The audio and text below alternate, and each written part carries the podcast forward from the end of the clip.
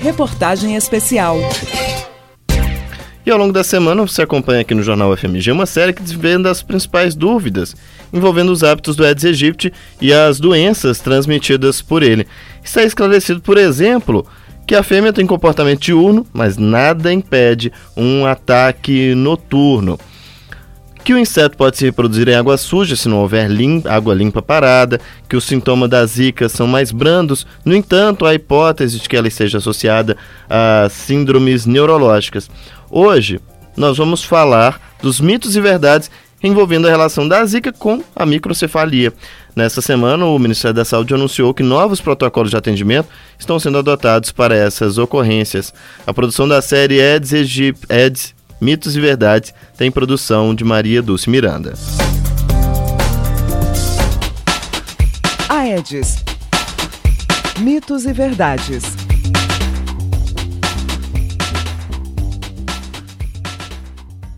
microcefalia é uma malformação congênita em que o cérebro do bebê não se desenvolve da maneira adequada.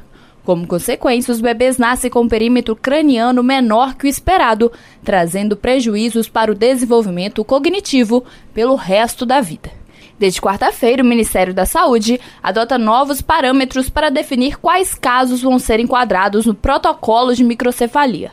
Até então eram considerados os recém-nascidos com perímetro craniano igual ou inferior a 32 centímetros.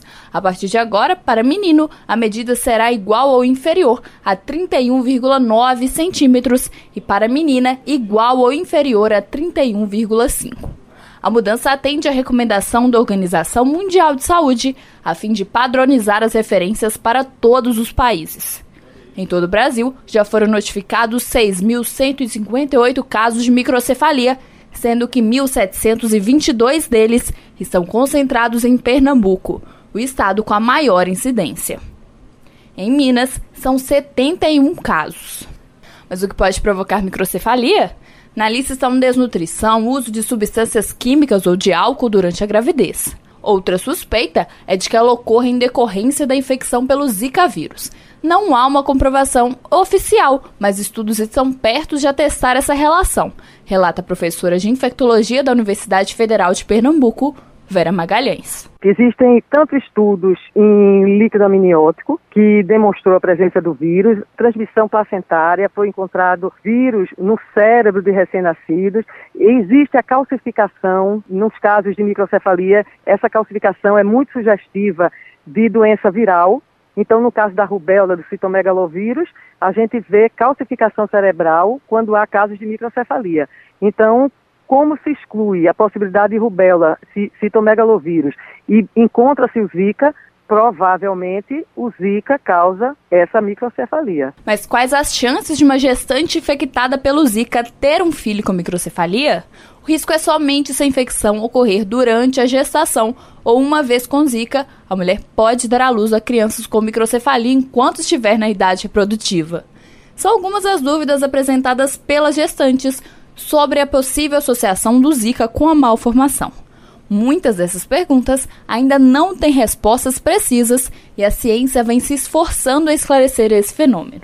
Mesmo sem certezas, a chefe do setor de infectologia pediátrica do Hospital Universitário Oswaldo Cruz, da Universidade de Pernambuco, Ângela Rocha, tranquiliza as futuras mamães. Se a mulher teve antes de engravidar, um mês depois, por exemplo, engravidar, a criança dela não vai ter problema. Lembrar que mesmo a mãe tendo uma clínica sugestiva de zika, com pouca febre, manchas no corpo, a coceira no corpo, mesmo assim, não obrigatoriamente a criança dela vai nascer com microcefalia. Como também que as formas que a mãe não manifesta clínica são as formas inaparentes, o bebezinho pode nascer com microcefalia, principalmente se a infecção aconteceu do primeiro ao quarto mês de gestação.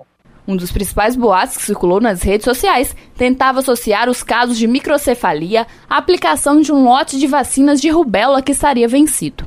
O Ministério da Saúde descartou essa possibilidade. Segundo a professora de enfermagem da PUC Minas, Angela Lopes, o boato não faz nenhum sentido. De modo geral, a rubéola em si pode causar microcefalia. Aliás, existem vários casos de microcefalia que não estão ligados ao Zika. mas que podem aparecer ocasionalmente em função de outras doenças.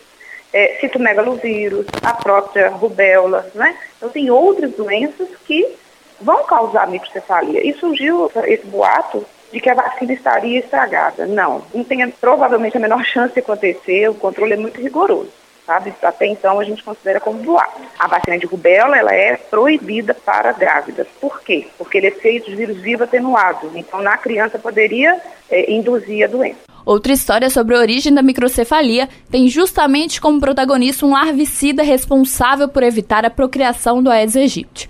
O boato obrigou a Associação Brasileira de Saúde Coletiva a emitir nota afirmando que não há evidências de que o uso do larvicida piriproxifem seja o responsável pelo alto número de casos de microcefalia em bebês no país. Entretanto, isso não quer dizer que não existam riscos na utilização desse e de outros larvicidas para a saúde, informa a entidade em nota. Ainda sobre essa polêmica de que o larvicida seria o culpado pela malformação congênita, a Secretaria de Estado de Saúde de Pernambuco afirmou que há casos de microcefalia registrados no estado em locais onde o piriproxifem nunca foi usado. E da mesma forma, regiões em larvicida é usado de forma frequente há anos, em nenhum caso de microcefalia foi observado. A Secretaria esclarece que esse larvicida é indicado pelo Ministério da Saúde e aprovado pela Organização Mundial de Saúde. Repórter Maria Dulce Miranda. A série Edis Mitos e Verdades teve a produção de Maria Dulce Miranda e edição de Gustavo Cunha. Se você quiser ouvir novamente as reportagens, se perdeu algum ou quer ouvir de novo, é só ir lá no nosso site www.fmg.br barra rádio, clicar em Jornal FMG, você vai conferir uh, todas as reportagens.